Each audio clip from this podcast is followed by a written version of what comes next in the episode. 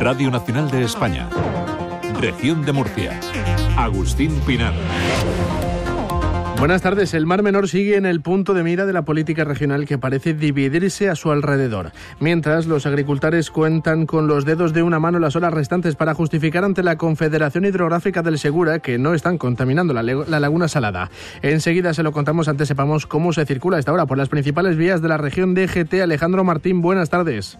Muy buenas tardes. ¿Qué tal? En estos momentos estamos pendientes de las movilizaciones agrícolas que están provocando el corte de la carretera CT34 en el entorno del barranco en dirección Cartagena. Al margen de esta incidencia van a encontrar tráfico lento en la 7 a su paso por Espinardo en ambas direcciones. En el resto de carreteras, afortunadamente, se circula con normalidad, pero les pedimos que tengan mucha precaución en estos dos tramos y vías. El tiempo, la previsión para mañana. Iván Álvarez, buenas tardes. Buenas tardes. Mañana en la región de Murcia seguiremos con el viento protagonizando la jornada, aunque de forma más moderada y de hecho a la tarde tenderá a ir perdiendo aún más intensidad. Por lo general tendremos una nueva jornada estable con los cielos prácticamente despejados y con temperaturas que se van a mantener sin grandes cambios, con 22 grados de máxima en Murcia y 15 en Yecla. Es una información de la Agencia Estatal de Meteorología. Hasta las 8 de la tarde con Alejandra García en Control Técnico Informativo Región de Murcia.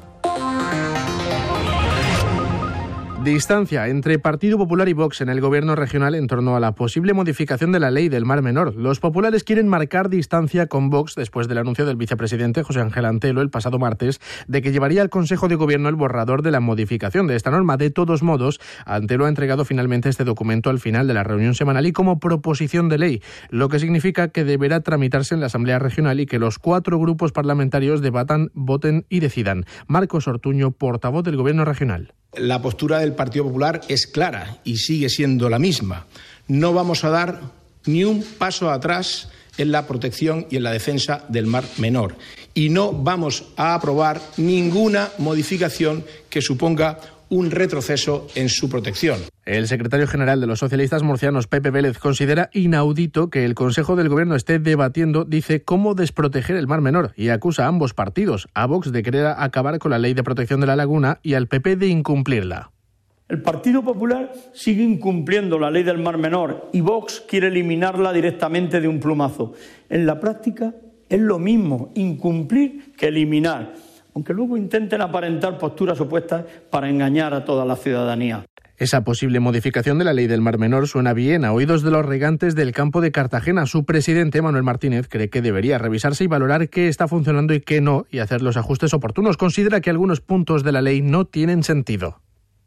Ver cuáles son aquellos aspectos que, que recoge la ley que tienen una justificación científica y que efectivamente van a tener un beneficio, sería recomendable hacer una revisión con serenidad, no como cuando se dictó la ley, que con todos los respetos creo que se hizo muy apresurada. Hoy termina el plazo para que los regantes del campo de Cartagena acrediten a la Confederación Hidrográfica del Segura que cumplen con las medidas cautelares impuestas a las explotaciones agrarias del entorno del Mar Menor, justificando que no contaminan el acuífero con el uso de nitratos en el abono. A pesar de los colapsos en la web de las últimas horas, el presidente de los regantes del campo de Cartagena, Manuel Martínez, calcula que más del 90% de la superficie va a quedar debidamente acreditada queda parte de lo que se descargó ayer, sobre todo a partir de mediodía, y, luego queda hoy todo el día, hasta las 12 de la noche. Pues yo espero que sí que se va a cumplir, a justificar o se va a aportar la documentación rondando por encima del 90%.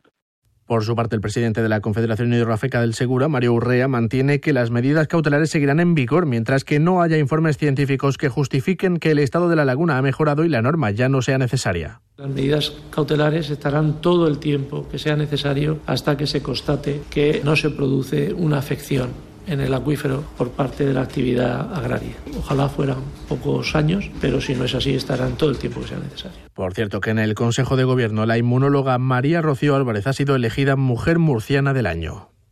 Radio Nacional de España, Región de Murcia. Hoy se celebra el Día Mundial de las Enfermedades Raras, una larga lista de 6.300 patologías poco investigadas y entre las que se encuentran más de 100.000 pacientes murcianos. La mitad de ellos, no obstante, aún están a la espera de conocer cuál es el trastorno que padecen. Elena Fernández. Son pacientes como Ángel, de 17 años, que tiene la movilidad afectada desde que nació y todavía no sabe por qué está así. Podría andar, hacer más cosas, salir cuando me da ganas y. Sin enfermedad no hay medicación ni tratamiento subvencionado, aunque solo el 6% de las enfermedades raras tienen tratamiento farmacológico, algo que se agrava en España, donde solo hay acceso a la mitad de los medicamentos huérfanos. Juan Carrión es el presidente de la Federación de Enfermedades Raras FEDER. Tenemos 147 medicamentos autorizados en Europa y solo de ellos 78 eh, están aquí autorizados en nuestro país. Y tenemos que lograr que todos y cada uno de los medicamentos que se encuentran disponibles en Europa también puedan incorporarse en nuestro sistema nacional de salud y sobre todo en condiciones de equidad y de igualdad. El 70% de las enfermedades raras tienen origen genético. En Murcia, el cribado neonatal permite identificar algunas de estas patologías. Isabel López, directora del Centro de Bioquímica y Genética Clínica de la región. Somos de las comunidades autónomas que más enfermedades detectan, eh, gracias a una tecnología que tenemos espectrometría de masas en desde el año 2007 y nuestra intención y nuestro objetivo es incrementar también a otras enfermedades este año, como la hiperplasia suprarrenal congénita, la atrofia muscular espinal y el SCID. En esa prueba del talón fue donde a María del Mar, que ahora tiene 24 años, le diagnosticaron su enfermedad. No es lo habitual. El tiempo medio en nuestro país es de 6 años. Yo hago todo con normalidad, solo que eh, por la noche me tomo mi medicación para prevenir cosas y pues ya está.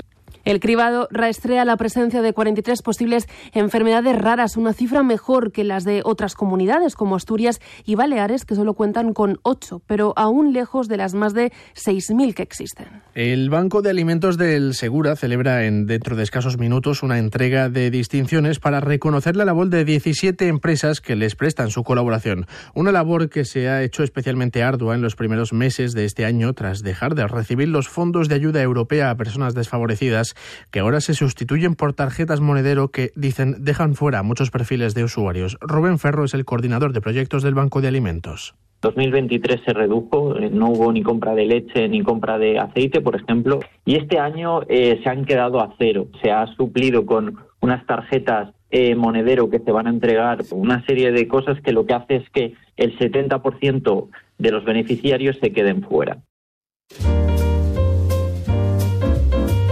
Así, a jazz sonará San Javier durante los meses de junio y julio. El Festival Internacional del Municipio regresa con su edición número 26 para volver a situar a la región en el centro del panorama nacional con un cartel muy atractivo y con algunas novedades. Luis Herrera.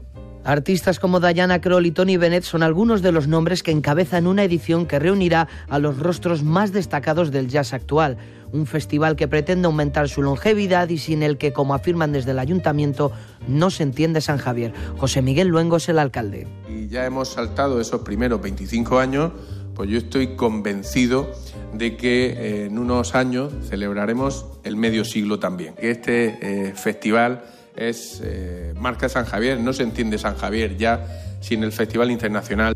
En esta nueva edición, San Javier y su festival se adentran en un género distinto en honor al mejor de la guitarra española, Paco de Lucía, que estará presente en las cuerdas y las manos de Niño José, un fusionista visionario que mezcla flamenco y jazz. A él le acompañará en este homenaje Antonio Serrano, premiado con el Masters of Mediterranean Music en Jazz Flamenco por su aportación revolucionaria a este estilo. Y en escasos segundos, a las 8, se inaugura la Feria Gastronómica de Cieza, con una nueva ubicación, invitados especiales, eventos y buena comida. También habrá una ponencia con los tres chefs con estrella Michelin de la región, Pablo González Conejero, María Gómez y Juan Guillamón, todo con una fuerte apuesta por la hostelería local. Sergio Gallego es el director de la feria. Una castamiga que son típicas de...